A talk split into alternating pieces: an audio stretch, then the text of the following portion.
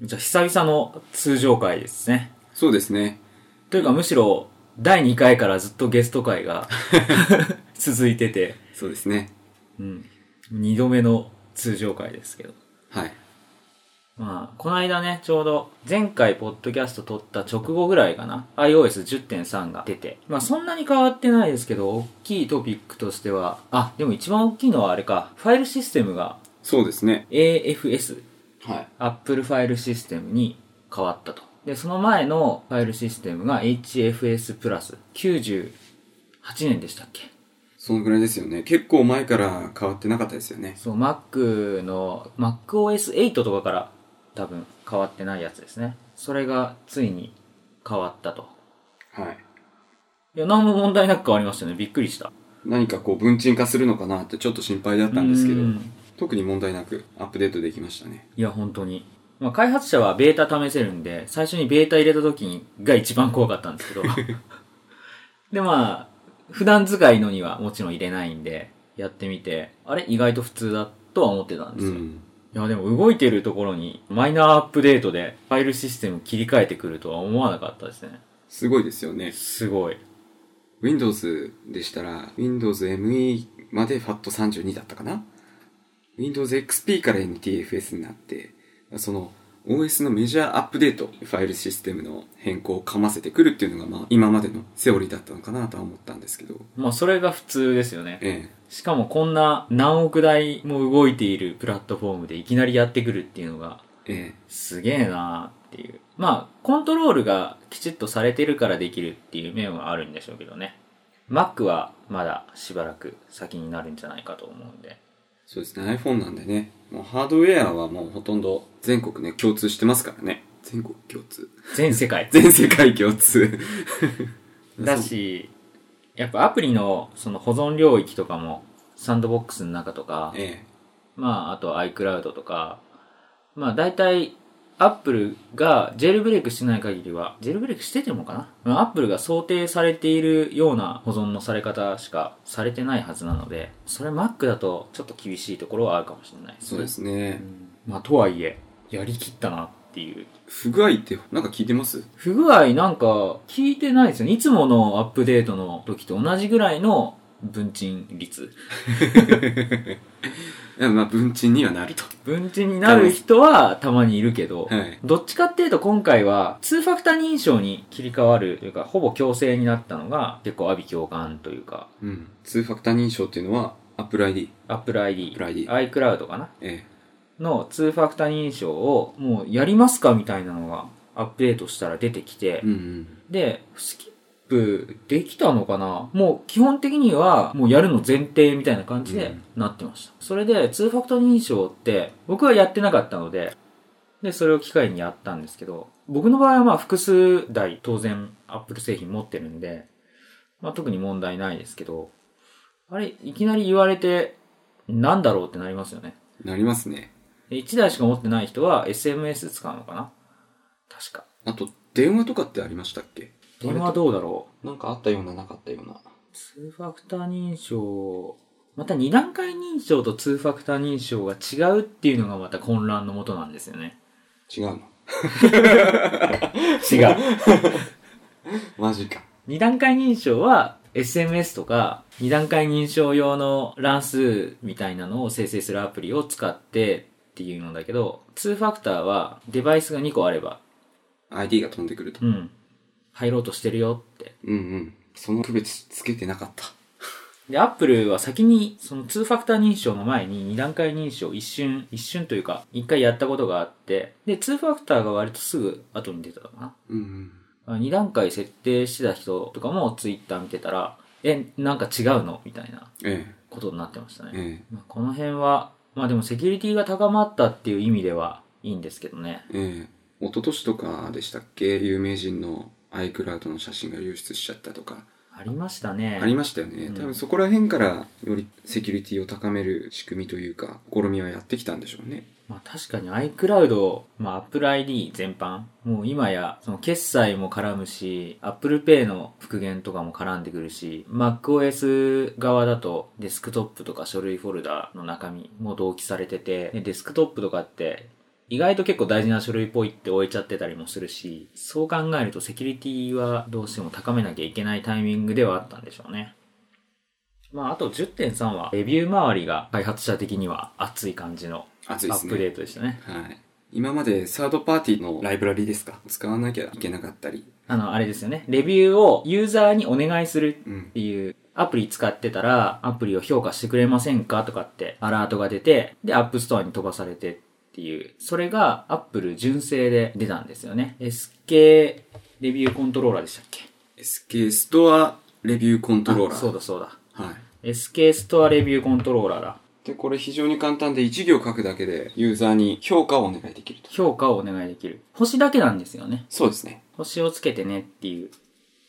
でもあれですよね、なんか、数年前の WWDC で、ユーザーがアプリを使っている時に、レビューをお願いするのは、ユーザビリティを下げるからやめろ結構言ってたんですけど、ねまあ、みんなやってるから、それだったらストレスのない方法を提供しようっていうことになったんじゃないかなとは思いますね。ただ、SK ストアレビューコントローラーって、なんだっけリクエストリクエストレビリュクー。エストレビューか。リクエストレビューっていうメソッド1個しかなくて、このコントローラー、確か。うん。で、これ読んだら出てくるんですけど、これでも、すごい手軽にユーザー的には星をつけるだけだし、アプリから離れないから、すごい手軽でいいかもしれないんですけど、開発者的にはちょっと使いにくいですよね。プロンプトっていうか、このストアレビューをお願いする画面、ポップアップを最終的に出すか出さないかの判断は App Store がしてるんですよ。各ユーザーのアカウント状況を見て App Store が判断するんで、最近レビュー書いてたら当然出ないし、そういうことで完全に開発者の制御下にないんで、うんまあ、普通に Apple が想定するような、例えば起動時とかなんかのアクションをした時にいきなり出すっていうんだったら、まあいいんですけど、ワンクッション置くっていうのがちょっとしづらいですね。いきなり出さずに、例えばレビューをお願いしてもいいですかとか、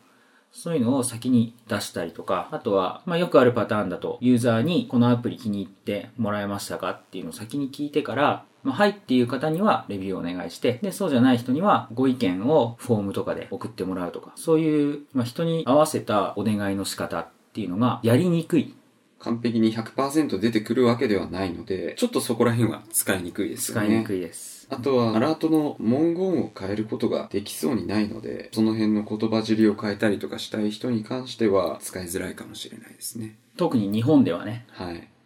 日本だと敬語の表現をちょっといい感じにしておかないと、それこそレビューをお願いされたので星一つみたいな人が出てくるので、そのあたりコントロールできないのが、ちょっと自分は使いにくいなと思って。で、どちらかというと、これと同時に1個 App Store のパラメータ出たの知ってますいや、知らないです。そのリクエストレビューのメソッドのドキュメントの下の方に説明文で書いてあるんですけど、App Store の URL の後ろにパラメーターで、確かアクションイコールライトレビューって書くんですよ。そしたら、App Store のレビューを書く画面に飛びます。あ、これか。アクションイコールライトレビュー。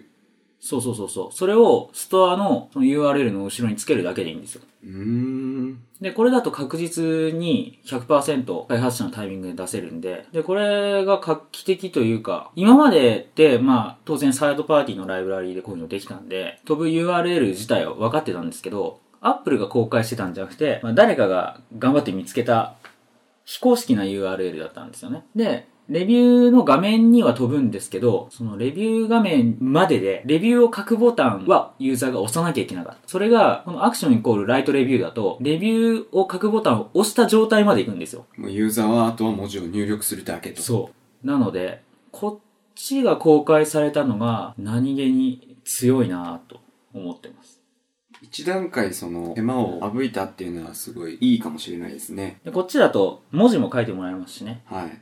リクエストレビューは星だけになっちゃう星だけになっちゃいますしね。まあ数は集まりますけどね。まあなので、レビューは開発側だと、まあ、そこがトピックで。うん。もう一個ね、ありますね。 iOS10.3 だと、レビューについに Google プレイみたいに返信ができるようになったんですコメントがね、うんできるようになりましたね。いや、これどうなんですかね。 実際のところ。開発者の視点からするとユーザーとのコミュニケーションが取りやすくなるというのは一つ利点ですよねそうですね。まあ、これに関しては、ただ、その返信しなきゃいけないっていう空気にさえならなきゃいいなっっていう。ああ、必ず返信してくれると思わせてしまうと、サポートがなってないぞとか言われちゃうかもしれない。そうですね。まあ無理ですけどね、全部返信は。うんこれ、返信できるのって結構逆に限られた感じになるかもしれないですね。あの、開発者の規模的に。うん。個人開発者で、まあ、そこそこのダウンロードっていう人たちは、まあ、返信できる規模だし、いいと思うんですけど、例えば、小さめの会社で、でもアプリはものすごいダウンロードされてて、レビューがすごいつくっていう場合だと、まあ、通常のサポートの方をおそらくレビューより優先すると思うので、リソース的に返してられないですよね。あとは、大きいところでも、それこそ、どうですかね。例えば、Twitter 社とか、Facebook 社とか、まあリソースないことはないと思うんですけど、全世界のレビューに返信なんてしてらんないですよね。そう考えると、なかなか面白い仕組みだなとは思います。えどうなるのか今後。まあ僕はもうすでに返信機能使いましたよ。えどうでしたか返信するのすごい簡単です。うん。 App Store じゃなくて iTunes Connect が、えっと、Apple の、えっと、デベロッパーがストアにアプリを出して管理するための iTunes Connect っていうサイトがあるんですけど、そこで、まあ、レビューって見れるんですけど、返信するって押すと、もうすぐに返信ができる感じになってます。で、返信したら、すぐ反映されるわけじゃないんですよね。レビーューというか、その返信を、一応アプリとしては見てると。見てるんですかね見てるかどうかはわかんないですけど、うんそのパブリッシュされるまでに、最大24時間だったかな。うーかん。かりますと。いや、おそらくアップルの人は見てないんじゃないかな機。械的な感じで、なんか NG ワード含まれてないかなというようなチェックとかですかね。まあそれか、まあそ単純にサーバーへのサーバーへ反映がええシステム的に遅いのか、ええそれもあるかもしれないですね。うん、どっちかっていうとシステム的な問題なようなうん。気はしてます。Google プレイで、はい。そういう暴言レビューに対して、まあ半ば暴言で返すので有名なとあるデベロッパーさんいるんですけ ど、その人、アップストアで始まったらやっぱり同じことをやったんですけど、普通にちゃんとストアで書いてあったので、えまあ、多分、審査的なものではないとは思いますえね。じゃあ各国のそのアップストアのサーバーにそのデータが反映されるのが最大24時間ぐらいはかかるよということかもしれませんね。そうですね。うん。まあ、とりあえず、自分はもう全部返信は絶対無理なので、で、返信を求められても嫌なので、まあ、方針としては、その逆に、今までそれこそ返信したかったものに対しての返信っていう感じにうん。してますね。まあ、具体的には、バグ報告みたいなので、情報がものすごく足りない。だからこっちとしては全く情報がなさすぎて対処できないのに対して詳しいことを教えてくださいっていうのを書くためのツールとして使っていく感じで考えてます。あれちなみにどうなるか知ってますあの場所でそのままスレッドみたいになってええやり取りできるわけではないんですよ。違うんですね。あれは、こっちからレビューに対してコメントをしたら、まあこれ僕自身がやったわけじゃなくて、うん海外の人がこんな風に来るよってやってたんですけど、ユーザー側じゃないとわかんないんでね。どうなるかっていうと、ユーザーの方にメール飛んでくるんですよ。うん。こんな返信が来ました。で、これに対してレスポンスするには2通りありますと。レビューをアップデートする、書き換える。うん。もしくは、ユーザー、ユーザーじゃないな。えっと、開発者のサポートメールがここにあるので、メールしてください。っていう、その2択が提示されるっていう感じです。なるほど。レビュー欄はサポート掲示板ではないので、その一つのやり取りをきっかけにやり取りできるようなというか、書き換えることで問題解決するのか、開発者とメールをやり取りして問題を解決していくのかっていう、そういう場なんですね。そうですね。サポート掲示板というわけではなくて。まあ、よくあるユーザーの勘違いみたいなやつは、まあ、その場でレビュー直してもらうのが、一番お互いハッピーだし、そうじゃないなら、とことんね、さっきの若林さんのレビューでもないですけど、情報が足りないものであったら、どういう環境なのかとか、そういう詳しく掘り下げるには、デベロッパーとのメールが必要と。そうですね。なるほど。まあ、最初からメールしてくれるのが一 番嬉しいんですけどね。開発者としては。そうですね。これって、今ふと思ったんですけど、どこまで古いのに返信できるんですかね2013年のやつには返信できそうですね、これ。あ、本当ですかはい。あとは、もっと古いのが、なんかたまにあるじゃないですか。その何々ができないから星一つって書かれて、その後アップデートでできるようになったのに、そのまま星一つで放置されてるのとかあるじゃない ですか。そういうのに、もうできるようになってるんで、なんかよろしよろしければレビューをアップデートしてくれませんかみたいなうんうんうんのを書きまくるっていう。 ええもともと星1ならね、それで気を悪くして、もう、まあ星1変わんないんで、そういうのもいいかもしれないですね。えええーと、僕の最古のコメントは2011年2月5日なんですけど、コメント返信できそうですね。おお全部できるんじゃないですかね。面白いですね。えこれ、6年後とかに、いきなり 来たらびっくりします ね。え書いたこと 覚えてない。覚えてない。僕は全部返してみようかな。お。 10個ぐらいしかないんでね。あ、なるほど。数がすごい少ないので、みんなありがたく読ませてもらって、感謝の気持ちを込めて。いいですね。えまあ、これは、使い方が多分、使い方で個性は出ますよね。ー出ますね。全くもうって返さないデベロッパーもいるとも思いますし、まあ、返さないっていうのも一つの考え方だとは思いますよね。えーここにリソースを入れるよりは、開発の方に持っていくっていうのも一つの考え方ですよね。時間と労力と含め。まあ、どのくらいこっちにかかるかっていうのはわかんないですけど。そうですねう。ん。まあ、あれみたいなもんですよね。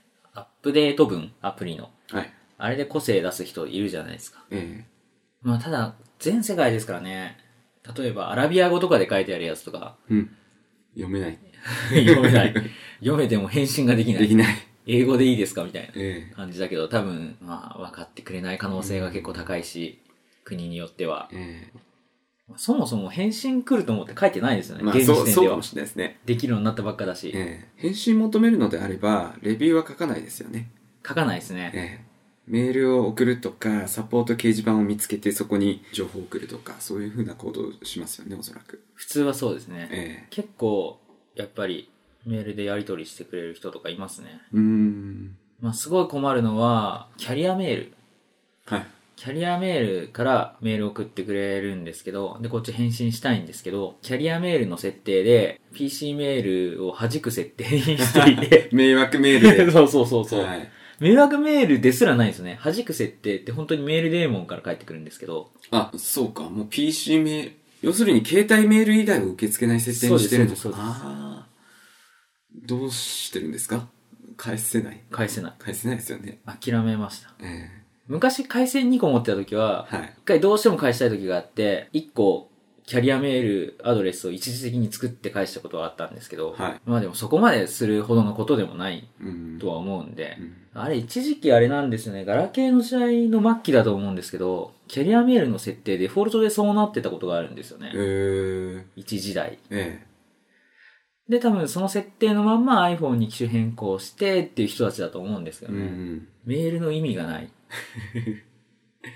本当ですね。まだ SMS の方がいいですね。うんうん。SMS はね、電話番号ですぐ届きますからね。 SMS でそういう問い合わせ受付とかってできないんですかねうーん、できるんじゃないですかできそうですよね。はい。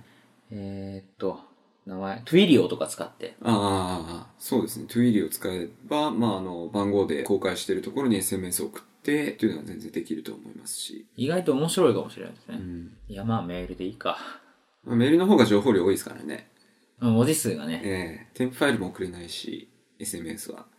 確かに。はい。スクショ送ってもらえないですもんね。そうですね。スクショは送れないですね。結構やっぱ不具合の時とかで、スクショ送ってほしい時とか、うん、うん。稀にあるので、たらやっぱりメールですね。たまにクラッシュログみたいなのをええ。頑張ってパソコンでああ、取抽り出出ししてて。送ってくれる人へえ。いますね。あれ今ってなんかそういうのって、デベロッパーサイトで共有するっていう設定にしておけば、来ます来ま。来ますすよね。でもあ、と、あれ見たからといって、まあわかんないですよね。 うん。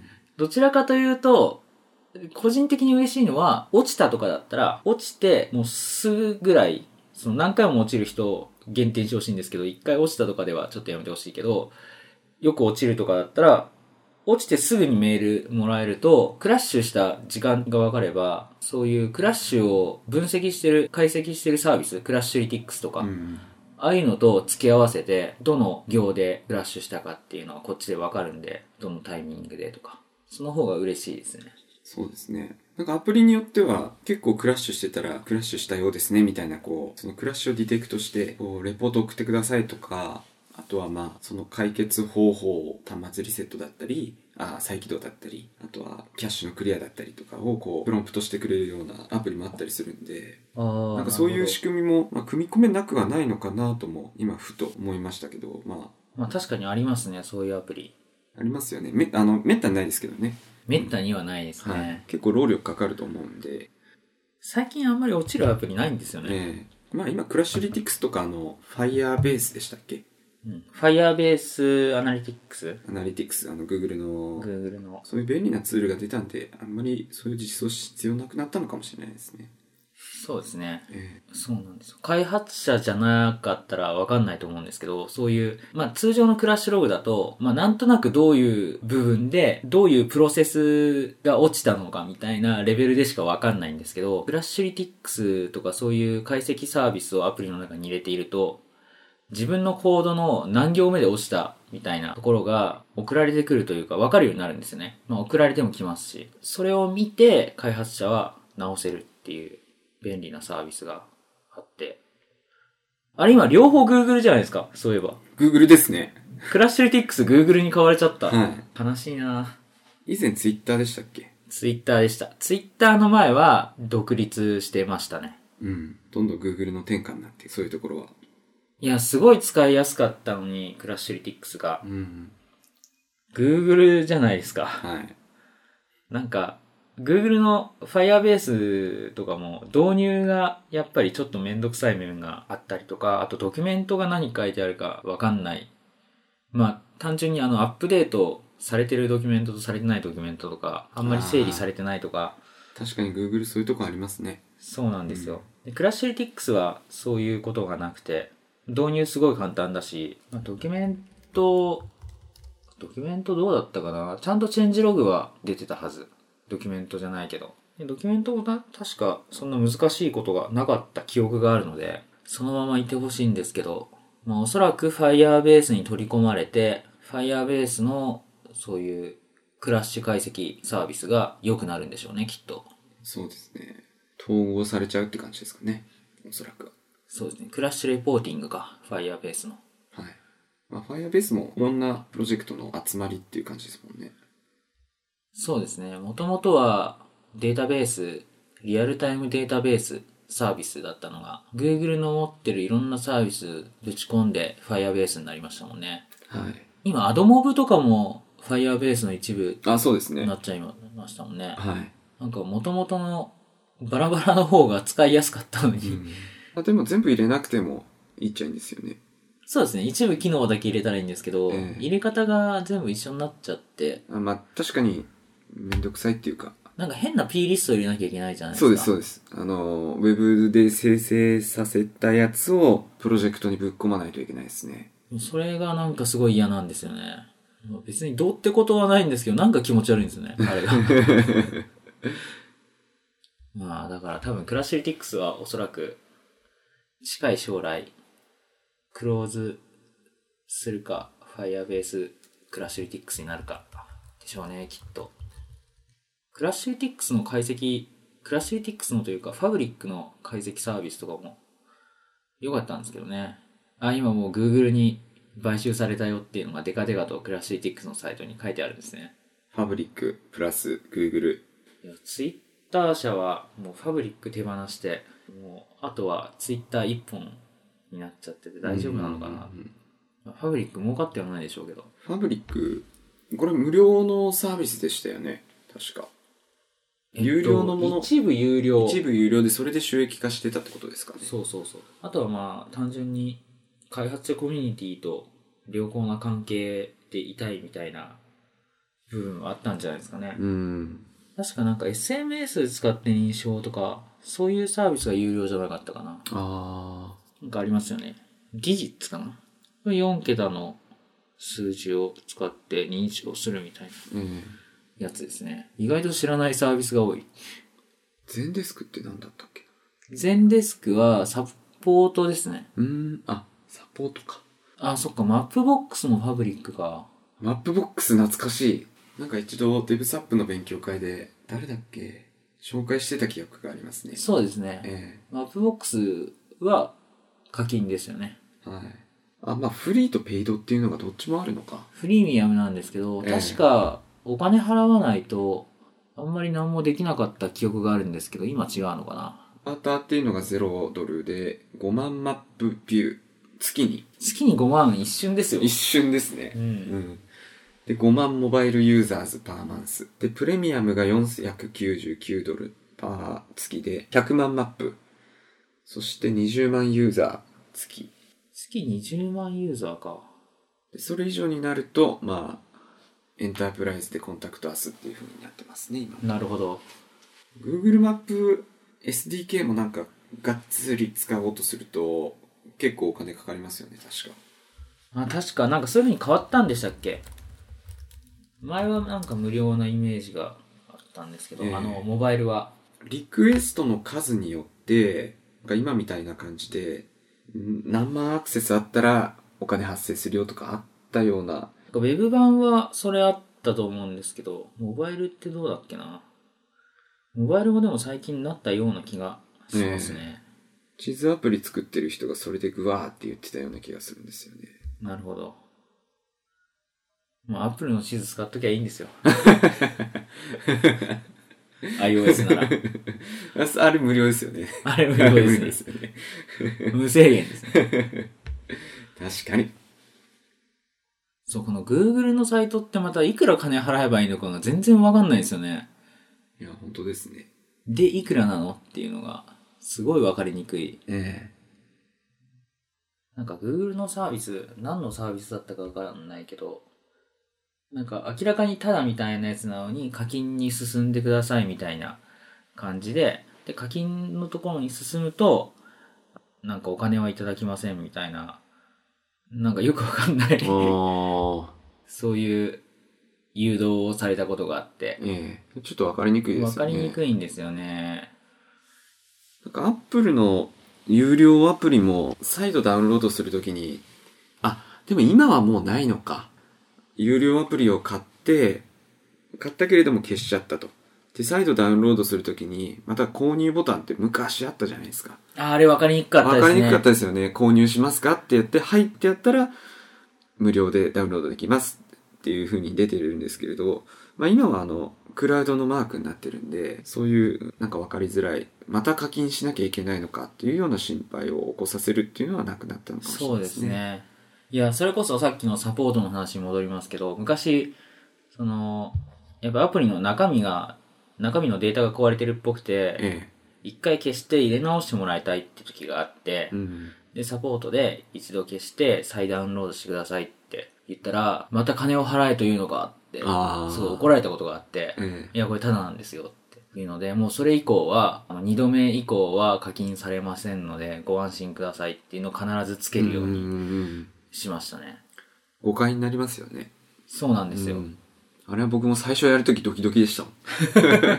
買ってあるはずだよなっていうところで。まあ、それがね、100円とかのアプリだったんですけどね、ええ2000円とかのアプリだったら結構ドキドキし今ますよもうね。もう、まず確認しますね、それ はね。その時85円とかだったんで、こう、まあまあやってみようかなと思ってポチってやったら、2度目のダウンロードは無料ですみたいな、どんな文言出たかちょっとは覚えてないんですけど、確かアラートビュー出ましたよね出。ます出ます、アラートビュー出ます。出ますというか出ました。うん今はもうただダウンロードされてくる。はいい、や、わかりやすくなりましたね、そういえば。そうですよね。そう考えると。うん。いや、話変わりますけど、実はね、今、あの、水口さんのお家で収録をさせてもらってるんですけど、今一生懸命 X コードのアップデートを僕は落としてるんですよ。家のネット回線が、最近引っ越したんですけど、まだ光回線が通ってなくてですね。てかまあ本当はもっととっくの昔に通ってるはずだったのが、まあいろいろありまして、まあいろいろ文句はあるんですけど、いろいろありまして、まだ通ってない。まだ通ってないと。で、もう引っ越して1ヶ月近いですね。で、まあ最初は、あのトライ YMAX わかりますはい。 ?YMAX って15日間試せるんですよ。でトライ YMAX を使ってしのいでうん、うなんん。ですね。今は、どうしてるんですかで、今は、格安 SIM をルーターに入れて、まあルーターももう買ったんですよ。しのぐために。あの、モバイルルーターをクレードルに挿して有線にもできるやつ。うん。えっと、NEC の MR05LN、シムフリーのやつですかシムフリーのやつです。Amazon で安く売ってたんでー、まあ、安くっつっても1万円超えますけどい、や、高いですよね。あの、ううんん、高いというか、まあ、それなりの値段しますよね。まあでもインターネットないと困るん で。まあ、そう、うんそうですよね。そう。で、それを買って、で、そっから有線で AirMac Extreme につないで、うん。 AirMac Extreme から他の機器につないで。まあそうすることによって、パスワード入れ直しがないんでね、うんうんうん。楽なんですけど。そうですね。それは楽ですね。 YMAX の時もそうしてたんですよね。うんで、まあやってるんですけど、いや、ちょっと甘く見てましたね。いや、非常に、困ってま。ますあ、困ってます。まあ、いろいろ考えた末、パナソニックのワンダーリンク F っていう SIM を選んだんですよ。えで、まあ、普通の SIM だと、まあ、高速通信が何ギガとかあって、で、その後、低速モードに入って200キロとかになる。え。うんうん。で、まあ、200キロ出れば、まあ、最悪いいかなとも思ったんですけど、あの、高速、本当の高速通信したいときはテザリングするんで、あ、もうテザリングも au の20ギガプランにして、ああ、も今う、月しのぐために。もりもり、盛もりうだくもさりんもりで。もりもりでやってるんですけど、まあ、ちょっと200キロに落ちるっていうのは嫌だなと思って、で、そのワンダーリンク F っていうのが高速通信終わった後、700キロなんですよ。まあ、遅くはないけど、早くもないとうんうんうん。いう感じですよね。そうなんですよ。無制限プランみたいなやつなんですけど、うんううんん。まあ、700キロなんですよね。で、まあ、700キロあればいいかなと思ったんですけど、まあ、700キロが問題ではなくて、実はですね、もう一個制限があって、うん。お1日24時間の間にはい。 1GB 以上使用した場合、翌日かな制限をすることがありますと。で、まあいろいろ調べた時に、まあ去年ぐらいの情報ではあったんですけど、まだ制限、まあ結構マイナーな SIM なんで、制限されたことがないらしいっていうのとかもあってですね。で、まあそれ知ってみたんですよ。まあ1日1ギガ、まあちょっときついかなと思ったんですけど、それでも落ちても200キロとか、そんなもんかなと思ってたら、多分100キロぐらいまで落とされてるんですよ。落とされるんですよ。1ギガ超えると。で、それが翌日1日間。うわうん。結構きつくー。いて。やー、ソフトバンクユーザーなんでわかります、それ。そう、あのー普通のキャリアって制限かけると100キロぐらいになるんですよね。えっ、と、そうですね。僕今、ソフトバンクで、えっ、と、昔のホワイトプランっていうやつと、えー 7GB の、なんだっけな、パケット放題プランだったかな。それでテザリングをやってるんですけど、1日1ギガ超えると、翌日から、と3日間かな。3日間ですね。3日間ほど、えー128キロに制限されます。辛いですね。もうめっちゃ辛いです。 128キロ結構辛いですよね。結構辛いです。いや、あのー普通に au でも制限されたら128キロぐらいになるんですよ。え何もできないじゃないですか。えなんもできないですね。で、そのワンダーリンク F も128キロぐらいまで落とされ て、何もできないんですよ。えまあ、一応繋がってるえうんぐらいの。だからあの、要は定期的に通信するようなあの、プレステとか、えああいうような機器、まあギリ大丈夫かなぐらいの感じの速度で、もうお話にならないと。なので、で、今、あの使ってる、その MR05LN っていうルーターが、1日に何メガバイトとか何ギガとかっていうのを制限できるんですよね。えああ、なるほど。使える量。それえで、ー便利です970までいったら、ストップしろってういうん設定にしてうん。、もう、やってて、で、昨日とか、あの、夜10時ぐらいに970到達して、 夜インターネット、iPhone はあるけど、まあ、夜はインターネット使うのやめるか、みたいな。新しいですね、それの。なんか、常時接続じゃないって。そうそうそうそう。で、0時になったら復活して、ええうん制限されるよりは全然いいですよね。そうなんですよ。その1、2時間まもあ待てば。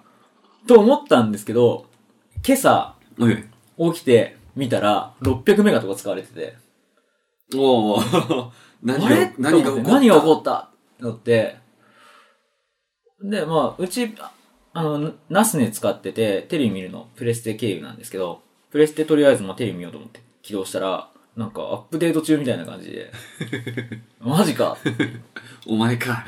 お前かみたいな。で、慌てて切って。で、もう600メガぐらい使われてて。で、その24時間のその、なんて言うんでしょう。測り方がよくわかんないんですけど、うん多分前日の分と合算されて今日128キロで縛られてたんですよね。あ、今日縛られちゃっ 縛られた。結局縛られてちゃっそう。で、その状態でさっき、ゼルダしてたら、ええ。ゼルダしようと思ってスイッチつけたら、あの、アップデートダウンロードしました、更新しますかとか出てきて、いや、ちょっと許可して ない。カツカツだ から。結構あの、現代は、ええ。いろんなところに、こう、ダウンロードする伏兵が、副兵がいるんです伏兵がいるんですよ。ええもすうごゲいな。ーム機もそうだし、あと Mac 使ってても、ちょっとファイルデスクトップに置いたら、シエラがアップロードするから、iCloud に。 そうなんですよね。ちょっとスクショ撮ったりとかするじゃないですか。しますしますそ。したら、もうそれが同期されてとか。ええ僕はあの動画撮って、それをデスクトップにポンと、まあ、すぐ作業するからいいやと思って置いといたんですよ。はい。それでテザリングして忘れてて、もうあっという間に1ギガポーンと超えてですね。そ、さっきの28キロビットパーセカンド。バイトかな ?3 日間続くわけですね。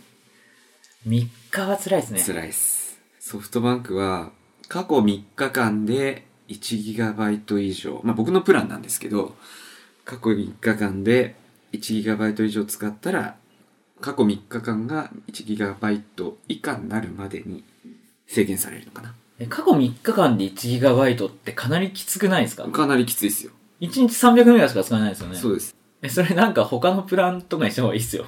いや、まあそうですね。 ギガモンスターとかにいうやつにすればそういうし縛りはないみたいなんですよ。えー、え、ソフトバンク厳しいですね。いや僕は結構昔のプランを使ってるんでう、ーん。だから昔はそれで足りてたんそうですそうですうです。うん。で、とりあえずちょっと今困ってて、今度、トライ UQ モバイルをやってみようと思って。ああ何でもトライトライトライで。そうそうそうええ UQ モバイル、あ、それと、あれどうですかあの、Y2 とかどうなんですか電波ありますないか家には。家は届かないですね。届かないですか、うん。なんか au とか、au 使ってたら Y2 タダで使えますよね。確かできなくなったんですあ、よ、ね。もう変わったんですか、うん、Mac ではできなくなったんです、ああ、そっうか。ん、iPhone はできるけど、えまあ、トライ UQ モバイル。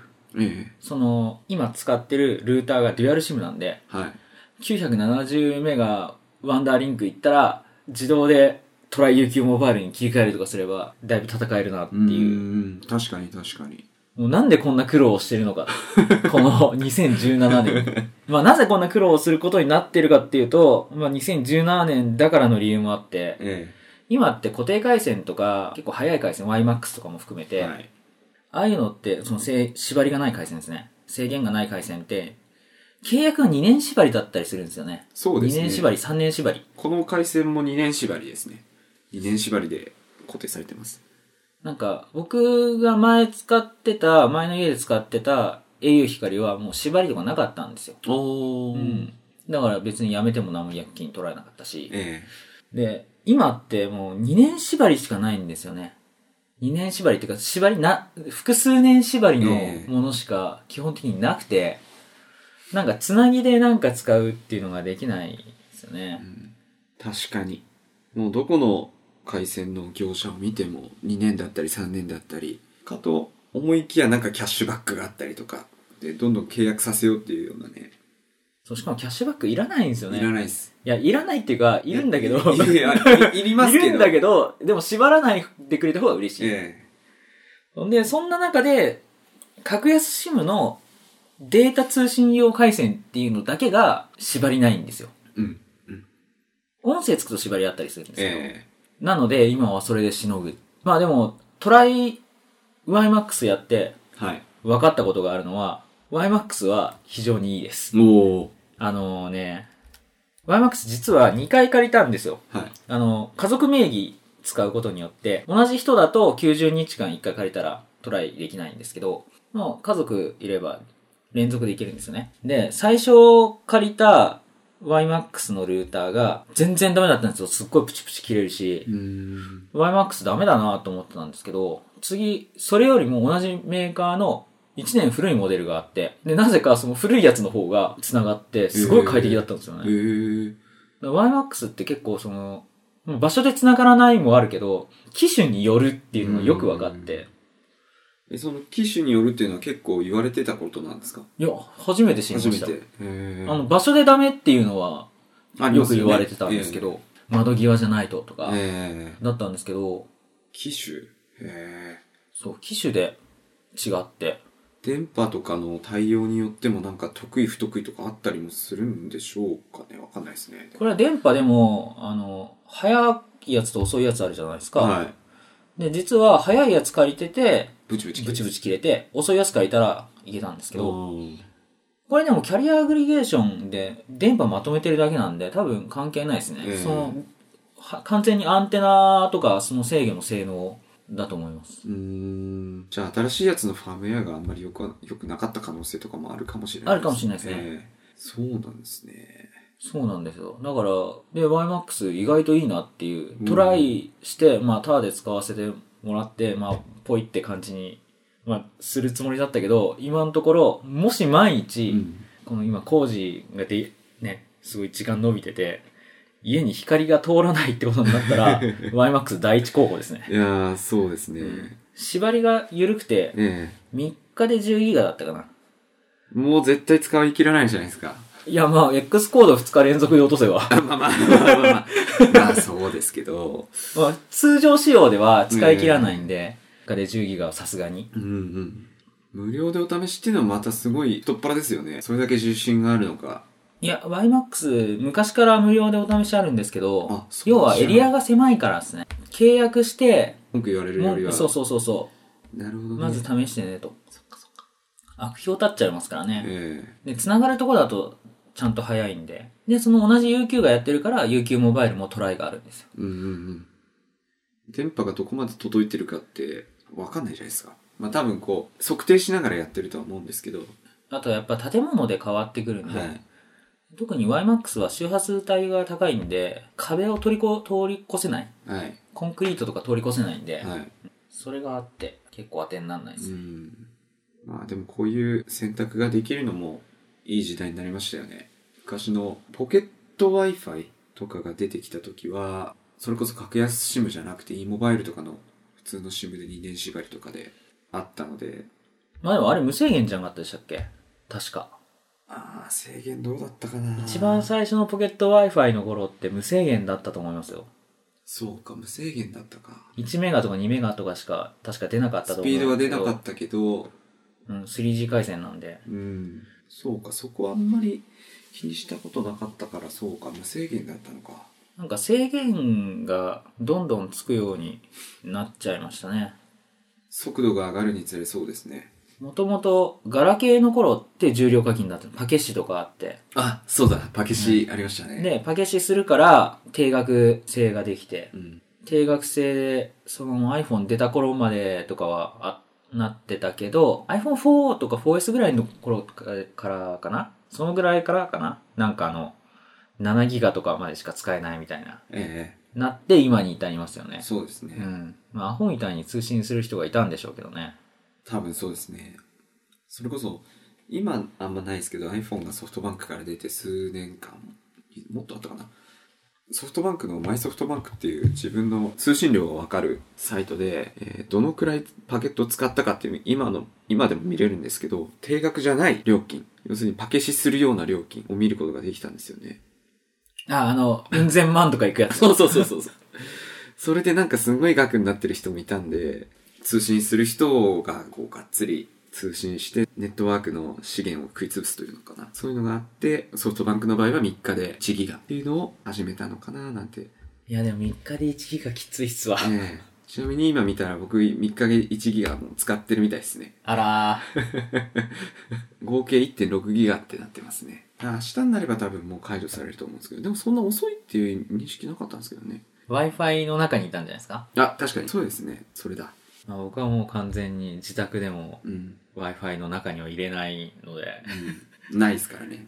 ないですかね。今のところはあもう使いたくないですね。うんあの、au20 ギガの方を優先して使ってます。ああ。au20 ギガは、その、1日で何ギガとか、そういう制限はないんですか昔あったと思うんですけど、今聞かないですね。ん。ないかもしれないですうね。ん。いやしかも昔あった頃も、実行されることってほとんどなかったですね。ああ、と、あの、それいいですね。本当に混んでる時だけみたいな。ええソフトバンク容赦 ないですからね。 必ずやるんですよ。今も制限モードになってますもん。プラン変えようかな。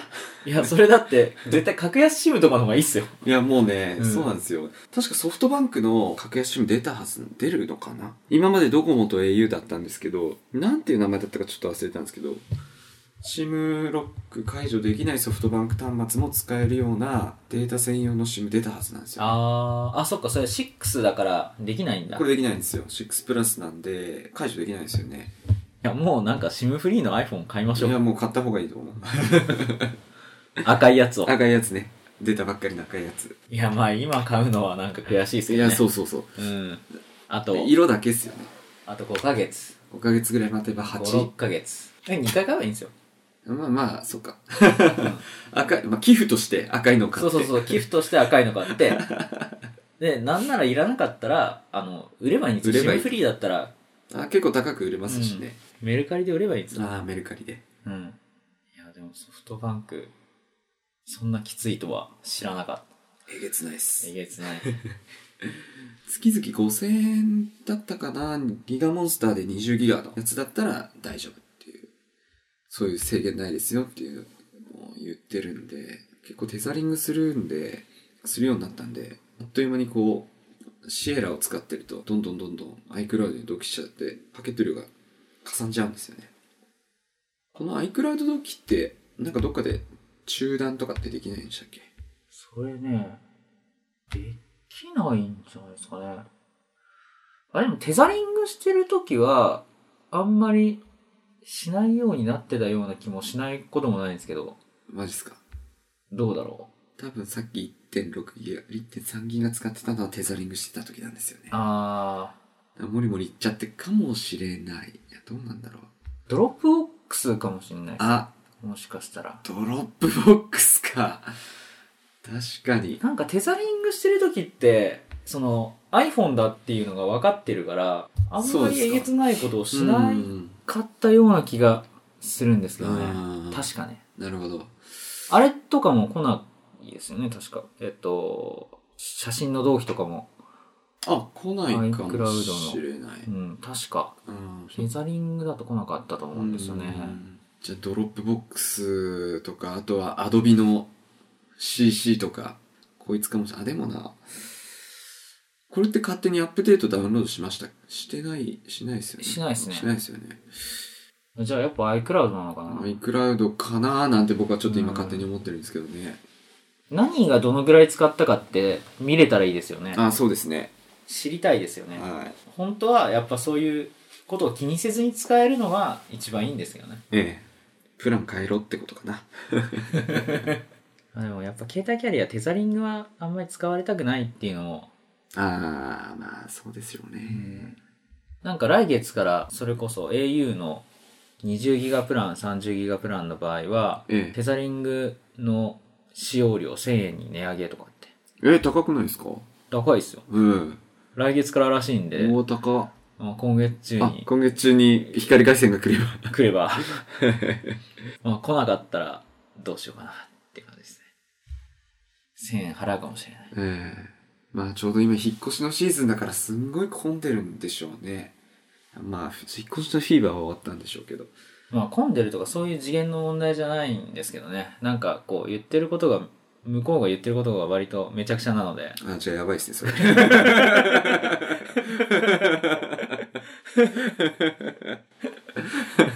混んでるんだったら待てますもんね。そうそうそう そう。混んでるのとは仕方ないんですけど。予定もわかりますしね。そうなんですよマジっす。か。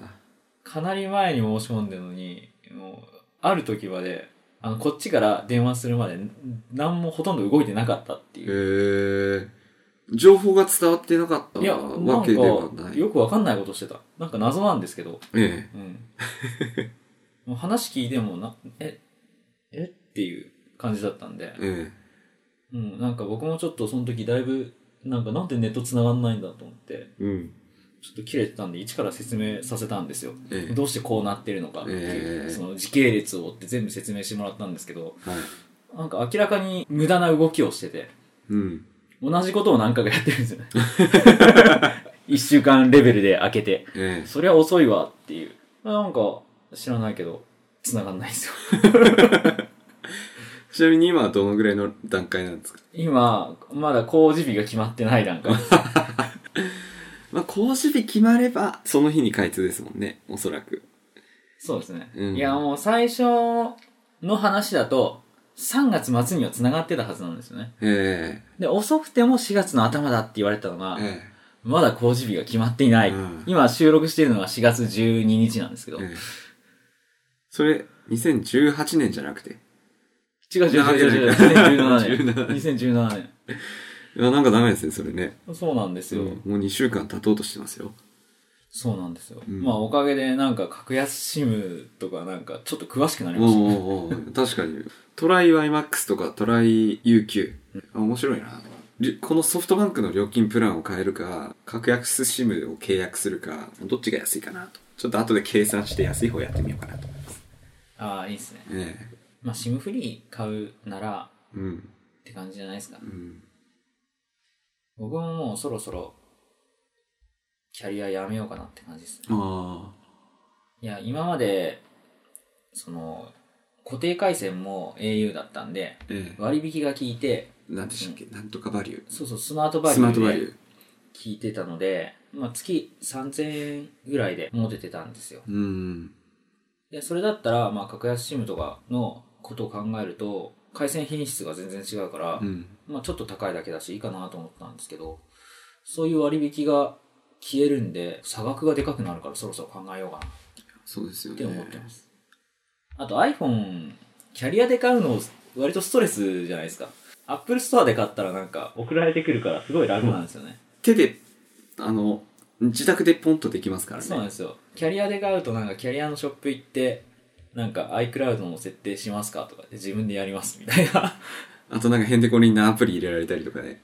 僕は断ってますけど。あ僕それされたことないですないね。ですかなんかうちの父親とか母親とかなんか、 なんでこんなのいらないでしょみたいな。ああ、でも僕もあれですね、なんか母親が機種変更するときついてきましたもん。ああ、正解だと思いなんかあます。れなんですよね、なんかちょっと詳しそうだっていう人にはそういうことしてこないんですよ。ああ、なるほど、なるほだど。からちょっと詳しそうオーラを出すことによって。